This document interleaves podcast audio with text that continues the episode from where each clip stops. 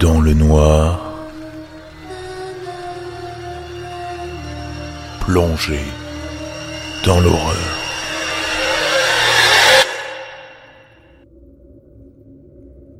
Bonsoir à tous, bienvenue dans ce huitième épisode du Crip Show, un épisode qui sera plus court que les autres, puisqu'au moment où vous m'écoutez, je suis probablement dans l'avion depuis Montréal vers la France. Vous comprendrez qu'avec le déménagement, j'ai eu quelques difficultés à enregistrer un épisode complet. Néanmoins, dans ce Crip Show numéro 8, vous pourrez toujours écouter une longue histoire ainsi qu'une recommandation pour votre plus grand cauchemar.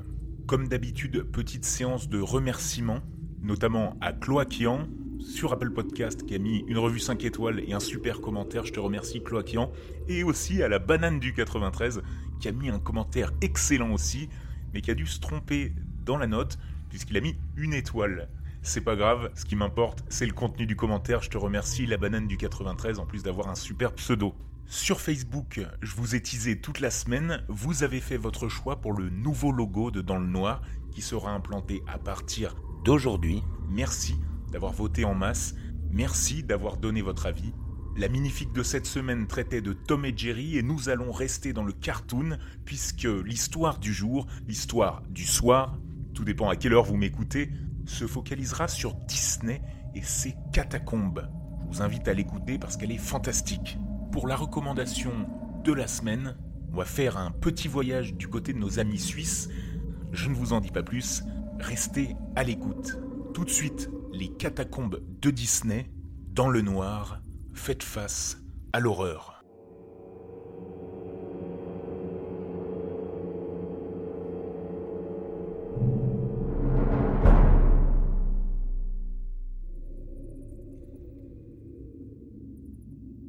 Alors voilà, il y a deux ans, mes potes et moi, on avait essayé de rester dans le parc après l'heure de fermeture.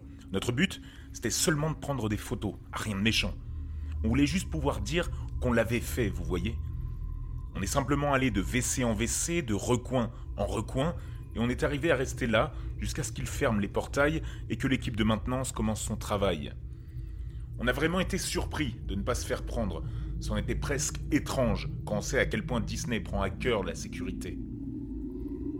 Nos cœurs battaient comme si nous étions fous, et on s'est assis là pendant un moment, caché derrière une pierre tombale, pas loin du manoir hanté. On a remarqué que c'était bien vrai. Les noms de membres du personnel de Disney étaient gravés sur chacune d'elles. Donc on a fini par prendre notre courage à deux mains et on est parti rôder aux alentours, en faisant toujours attention à ne pas se faire voir. C'était vraiment étrange. On croisait parfois un employé de maintenance ou un garde qui faisait sa ronde et on se contentait de l'esquiver ou de se cacher dans un angle. Ça a marché pendant une trentaine de minutes. Évidemment, on ne pouvait pas continuer comme ça éternellement. Et oui, on s'est fait prendre. Je veux dire, ils nous ont félicités pour avoir tenté et pour avoir réussi. L'histoire ne s'arrête pas là. La première chose qu'on a dit quand ils nous ont pris, c'était Vous allez nous enfermer dans le donjon? Et on s'est mis à rire. Le garde a rigolé aussi. On ne s'en sortait pas si mal finalement. Il nous a dit qu'on n'était pas les premiers à essayer de s'introduire après la fermeture, mais il voulait savoir comment on y était parvenu. On lui a expliqué, et il s'est mis à rire en disant que ce n'était pas un mauvais plan. Puis il a dit qu'il devait nous emmener dans les cachots du parc pour une interrogation plus poussée. Ce qu'on a trouvé étrange, mais on s'attendait depuis le début à ce que si on était pris, on atterrirait là-bas. C'était peut-être notre plan depuis tout ce temps, sans doute. On voulait voir les catacombes, plus qu'on voulait rester dans le parc hors des heures d'ouverture. Alors, il a appelé d'autres employés pour l'aider à nous escorter, et on s'est mis en route vers Toontown. Puis nous sommes descendus dans un ascenseur, tout droit en enfer. La première chose qu'on a remarqué, c'était à quel point l'ascenseur semblait cher. Je ne sais pas si je me fais bien comprendre, c'est difficile à expliquer. L'intérieur était fait d'acier inoxydable, avec des miroirs sur chaque paroi, et le plancher était recouvert d'une moquette rouge minable. Mais il avait l'air cher. Il n'y avait que deux boutons dans la cabine, sans compter les boutons d'urgence, montée et descente. J'ai oublié de mentionner qu'ils ne nous ont jamais passé les menottes ni attaché les mains. Ils ne faisaient que marcher à nos côtés, s'attendant à ce qu'on les suive. Non qu'on ait pensé à s'enfuir. Je veux dire, ces types semblaient sympas. Comment on aurait pu s'attendre à ce qui allait suivre? L'ascenseur s'est arrêté et on a emprunté ce couloir immaculé qui embaumait la Javel. Il n'y avait aucune porte de quelque côté que ce soit, un couloir entièrement vide et uni. On a marché pendant ce qui nous a semblé être une éternité, et plus personne ne parlait. Il y avait moi, mes amis, le gardien et deux autres agents de maintenance.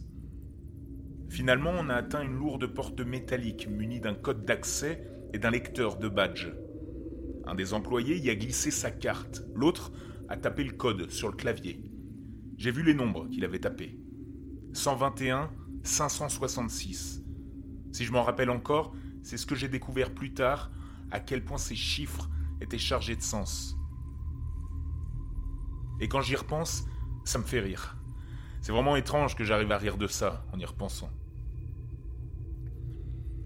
Ils nous ont conduits, moi et mes amis, vers un autre corridor. Celui-ci avait plusieurs portes aménagées de chaque côté. Chaque porte avait une petite fenêtre de plexiglas de 25 cm de côté, en haut à droite. On aurait dit le service de psychiatrie d'un hôpital, pour être honnête. Pas tellement une prison. On est arrivé à la salle 1901 et il s'y trouvait un unique bureau avec trois chaises apprêtées pour moi et mes deux amis.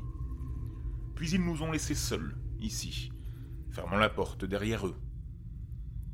On s'est assis sur les chaises comme des gamins obéissants et on a attendu leur retour. Ils ne sont jamais venus. On a patienté deux heures et on n'a vu personne. Tim s'est approché de la porte et curieusement, elle n'était pas verrouillée. Il ne l'a pas ouverte cependant. Il craignait qu'il y ait un garde dehors et qu'il pense qu'on cherchait à s'échapper. on ne voulait pas chercher plus d'embrouille. Alors on a laissé passer encore genre 25 minutes, mais on commençait vraiment à s'impatienter. On a finalement décidé de sortir. Le couloir était aussi vide que tout à l'heure. Aucun signe de vie, rien. On a commencé à appeler. Ohé Y a quelqu'un? Personne n'a répondu à nos appels. On a remarqué que des caméras de surveillance étaient placées au-dessus de chaque porte, et on s'est demandé s'il y avait la moindre âme qui vive dans cet endroit. On aurait dû partir sans hésiter, mais encore une fois, comment on aurait pu savoir à ce moment que c'était le mieux à faire? Toutes les portes se ressemblaient, et toutes portaient un numéro propre. Ils n'étaient pas dans l'ordre. Les nombres étaient dispersés. Par exemple, notre cellule était la salle 1901, mais la porte suivante portait le numéro 1205. On y a un peu réfléchi et on a fini par supposer que les numéros étaient attribués au hasard. On marchait le long de ce couloir sans vraiment savoir où on allait. Ce qu'on espérait trouver, ou simplement si ça avait de l'importance. Guy, mon autre ami, a décidé qu'on devrait juste partir. D'après lui, s'ils avaient vraiment besoin de nous ici, ils seraient revenus, et c'était peut-être juste une tactique pour nous effrayer. Il voulait sans doute juste nous faire croire qu'on avait été arrêtés, et il nous attendait dehors en rigolant. Une sorte de blague. J'étais vraiment lassé de tout ça. Tim, lui, était resté calme pendant tout ce temps, se contentant de hocher la tête de temps en temps. Il était plus intéressé par les petites fenêtres qu'il y avait dans le coin des portes. C'était pas une bonne idée. J'ai essayé de lui dire, bien sûr, mais on n'écoute pas sa raison quand on flippe comme on flippait à ce moment. Et là, flippait à mort. Les caméras au-dessus des portes avaient un système de détection de mouvement et suivaient nos errements à travers le couloir désert. Une petite lumière rouge en dessous de l'objectif qui clignotait chaque seconde. On n'entendait pas un bruit, à part notre respiration. Puis c'est arrivé. On avait atteint le bout du couloir. Malheureusement, la porte avait un autre code. J'ai essayé celui d'avant, celui que je les avais vus entrer tout à l'heure. Il était invalide. À ce moment précis, les lumières se sont éteintes et on a entendu les portes. Bon Dieu, je les revois encore aujourd'hui. Ces putains de portes se sont ouvertes, toutes alignées le long des murs. Elles ont produit un grincement, puis un grand fracas, comme si elles heurtaient avec force le mur derrière elles. Comme je l'ai dit, après avoir tapé le mauvais code, les lumières se sont éteintes et les portes se sont ouvertes, sauf celle avec le code. On avait aussi remarqué qu'au moment de l'ouverture, un peu de lumière s'échappait par les portes. On est resté là, abasourdi, pendant cinq bonnes minutes, sans savoir quoi faire. On a supposé qu'on venait d'enclencher une alarme et que c'était juste le protocole, une manœuvre normale en cas d'évasion. Qu'est-ce qu'on était supposé penser? Alors, on est retourné sur nos pas en s'éloignant de la porte verrouillée. Pour une raison ou une autre, on s'est mis à paniquer on a été pris d'une envie de courir. On s'est pas concerté. C'était comme si, à ce moment précis, on avait tous su qu'on devait le faire. L'instinct. Comme un bébé gazelle qui sait qu'enfuir le lion. On était dans la tanière d'un lion d'ailleurs. On n'a pas commencé à regarder par les portes avant d'en avoir dépassé une dizaine. Devant chaque ouverture se tenait un personnage en costume. On a couru devant des Donald, des Mickey, des Dingo, des Pluto et tous les autres personnages de Disney. C'était dément, et on a crié aussi fort que nos poumons le permettaient. Je sais ce qu'on dit, ne regarde jamais derrière toi quand tu cours, mais je l'ai fait. Ils quittaient leurs cellules et nous suivaient. Ils ne couraient pas, non, ils se contentaient de marcher, nonchalamment. C'est ce qui rendait ça encore plus terrifiant, presque comme s'ils savaient qu'on n'avait nulle part où aller. Aujourd'hui, je me demande si tout ça n'était pas dans ma tête, juste à cause de la peur et de la pure panique qu'on vivait à ce moment. Mais je jure, je le jure sur la vie de ma mère, que j'ai entendu se jouer It's a Small World à travers un interphone. J'ai une grande peur des poupées, et l'attraction m'a toujours effrayé. Et maintenant, je les voyais, les petites poupées mécaniques, se tenant dans l'encadrement des portes alors qu'on passait. Les personnages en costume nous suivaient toujours. Les poupées ne nous pourchassaient pas, Dieu merci. Je crois que j'aurais fait une attaque si je l'avais vu suivre l'escorte. Ça n'arrangeait pas tant que ça les choses. Je veux dire, combien de fois avez-vous été suivi par un groupe de gens costumés, apparemment disposés à vous dévorer vivant Du moins, c'est ce que je me disais pour me persuader de continuer à courir. S'arrêter signifiait se faire dévorer par un putain de Donald Duck. Je sais pas pour vous, mais c'est pas comme ça que je veux mourir. Tim pleurait. Guy transpirait et respirait fort. Et j'ai tourné la tête pour voir si on était toujours suivi. Bien sûr, on l'était. Je ne suis plus sûr de combien de portes on avait dépassé à cet instant ou s'il y avait vraiment un personnage différent devant chacune, je savais que ce couloir avait une fin, et on allait sortir de là, rapidement. Plus facile à dire qu'à faire. Après une ou deux minutes de course, j'ai à nouveau regardé en arrière et j'ai vu qu'on ne pouvait plus rien voir derrière nous. J'entendais toujours le bruit de leurs pas, mais je suppose qu'on était trop loin pour les voir et qu'ils continuaient de marcher, normalement. Le couloir se poursuivait sur ce qui semblait être une éternité, et Guy a eu besoin de s'arrêter où il allait tomber d'épuisement. La porte à côté de nous était ouverte, la lumière allumée, mais rien dans la pièce. J'ai décidé qu'on se cacherait ici, le temps qu'on reprenne notre souffle, et qu'on puisse continuer à avancer.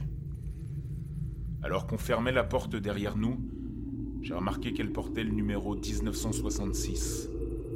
Encore une fois, ça ne nous évoquait rien à ce moment. Tim arpentait la pièce, Guy était allongé par terre, respirant toujours aussi fort, et moi, j'étais à la fenêtre. Je ne voyais rien dehors, plus de musique, plus rien. Il faisait sombre dans le couloir, et c'était difficile d'en être sûr, mais je suppose que j'aurais pu voir des formes, des ombres, n'importe quoi. J'ai continué à regarder. Après une quinzaine de minutes, Guy a dit qu'il était prêt à repartir, Tim était le seul parmi nous assez malin pour sortir son nouveau smartphone. Aucun signal, évidemment. Il a ouvert la porte lentement, précautionneusement, mais on n'entendait aucun bruit de pas. Plus rien ne nous suivait. Mais on a pris le risque. On s'est remis à courir. Ça ne nous a pris que 7 minutes de plus pour atteindre la porte. Elle n'avait pas de code et elle était ouverte. On est entré dans le corridor d'avant et, Dieu merci, il n'y avait aucune porte. On a couru jusqu'à l'ascenseur, on a pressé le bouton monter et on s'est regardé, encore éberlué par ce qui venait de se passer. Aucun de nous ne parlait. On a juste attendu jusqu'à ce que la porte s'ouvre. On est retourné à Toontown, on a commencé à se diriger vers le portail principal. On a fait profil bas utilisant la même technique d'esquive qui nous avait amenés jusqu'ici. Les employés de maintenance les responsables de sécurité étaient toujours là, mais on ne pouvait pas attendre plus longtemps. Finalement, Tim n'a plus tenu et est parti en sprintant. Je ne voyais pas ce qui avait pu le mettre dans cet état, jusqu'à ce que je vois que tout le monde dans le parc était immobile, nous fixant, le visage blême. La voix dans les haut-parleurs disait que trois fugitifs s'étaient échappés et devaient être raccompagnés à leur cellule. On a immédiatement rattrapé Tim. Des personnages en costume ont jailli des ombres, des employés et des gardes derrière eux. Tout le monde nous courait après. Je n'y voyais pas clair, mais je pouvais imaginer la bave dégoulinant de leur gueule. Ils voulaient qu'on retourne là-dedans. On s'était échappé et ils étaient furieux. Le portail, lui, était tout près. Le plus effrayant dans tout ça, c'est qu'on n'entendait rien à part la voix dans l'interphone. Aucun bruit de fond, aucun son de la part des employés, même maintenant, alors qu'on courait, apparemment pour nos vies. Les personnages, les employés, les gardes, aucun d'entre eux ne nous adressait le moindre mot, aucun ne criait, aucun ne nous disait de nous arrêter. Rien, rien que le bruit de nos pas, et parfois Guy, qui suffoquait. Même après qu'on soit arrivé à passer le portail principal du parc, on a continué à courir jusqu'au parking. La voiture n'était plus là, et on était planté là, sans savoir quoi faire. On a continué à pied sur la route pendant des kilomètres, en s'arrêtant parfois pour reprendre notre souffle. On a continué jusqu'à atteindre une petite station-service, où Tim a réussi à appeler un taxi. Il nous a reconduits à l'hôtel, où on dormait, on a payé la course, et chacun est retourné dans sa chambre. Finalement, le lendemain, on a reçu un appel du bureau d'accueil de l'hôtel et on s'est présenté en bas. Il y avait des officiers de la police qui nous attendaient. Ils nous ont dit que notre voiture avait été mise à la fourrière et on a dû payer l'amende. Ils ne nous ont rien demandé de plus et on ne s'est pas embêté à dire à la police ce qui nous était arrivé hier. Même maintenant, des gens qui n'ont aucune raison de ne pas me croire continuent de le faire. Alors, comment le pourrait un homme de loi? On ne les a pas ennuyés avec ça. On a juste payé l'amende et on est rentré chez nous. Pendant tout le trajet de retour, personne n'a parlé de ce qui s'était passé. Ce n'est que deux semaines après que je me suis mis à chercher les numéros dont je me souvenais. Simple curiosité, je suppose. Comme vous le savez sans doute, Walt Disney est né le 5 décembre 1901 la chambre où on se trouvait était la 1901 et celle d'à côté la 1205. De plus, il est mort le 15 décembre 1966, ce qui était le code que l'employé avait entré pour nous conduire dans le couloir principal. Quelle étrange coïncidence, je me suis dit. Est-ce que tout ça est bien vrai? Je n'en sais rien. Peut-être que c'était juste notre imagination. Nous étions fatigués. Il était à peu près une heure du matin quand on s'est échappé. Alors c'est possible que ce soit ça. N'empêche, j'oublierai jamais ça. Je n'y suis jamais retourné depuis.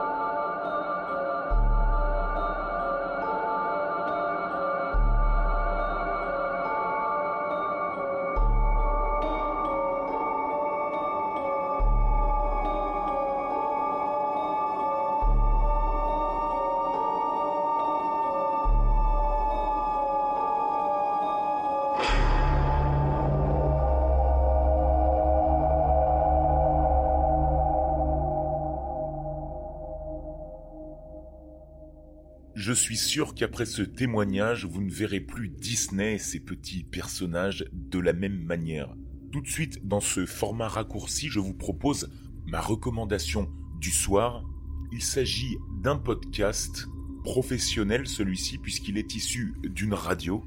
J'en profite pour saluer nos amis suisses, puisque ce podcast est diffusé sur une radio helvète, un podcast qui dure entre une heure et deux heures, toutes les nuits de pleine lune, un podcast qui mélange immersion, histoire et narration, qui vous prend au trip, que vous soyez dans votre voiture, dans votre lit ou dans les transports en commun, à la frontière entre la narration, l'histoire et le documentaire. Je vous recommande vivement de découvrir Nuit Blanche, le podcast de la RTS Radio-Télévision Suisse.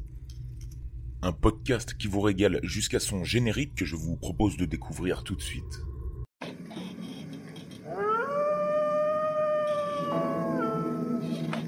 Éteignez les lumières.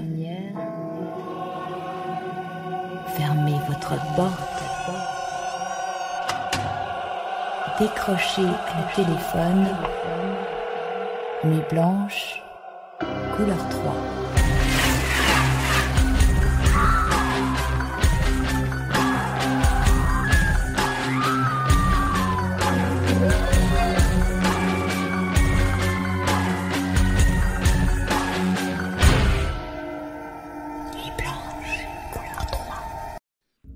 Blanche propose des thématiques variées, allant des disparitions mystérieuses, des phénomènes paranormaux. Vous pouvez notamment trouver des épisodes sur le Mothman, cet homme chauve-souris qui vivrait aux États-Unis, sur l'hôtel Cécile, ce fameux hôtel hanté, sur la Dame Blanche par exemple, le triangle des Bermudes ou encore les possédés de Pont-Saint-Esprit. Je vous le conseille sincèrement parce que il vous plonge dans une atmosphère particulière pendant une heure au gré des sons utilisés, au gré de la narration, des acteurs, des voix off qui prennent part à la construction de ce podcast. Et très honnêtement, il peut à certains moments vous faire bien flipper. C'est pourquoi je vous le conseille aussi. Nuit Blanche, podcast de la RTS, c'est ma recommandation du soir. Je vous invite à découvrir. Merci d'avoir suivi ce huitième épisode du Crip Show. Je m'excuse qu'il soit un petit peu plus court que d'habitude. Mais promis, il sera plus long la semaine prochaine. D'ici là, d'ici à la prochaine réunion du frisson, je vous souhaite une belle semaine dans le noir.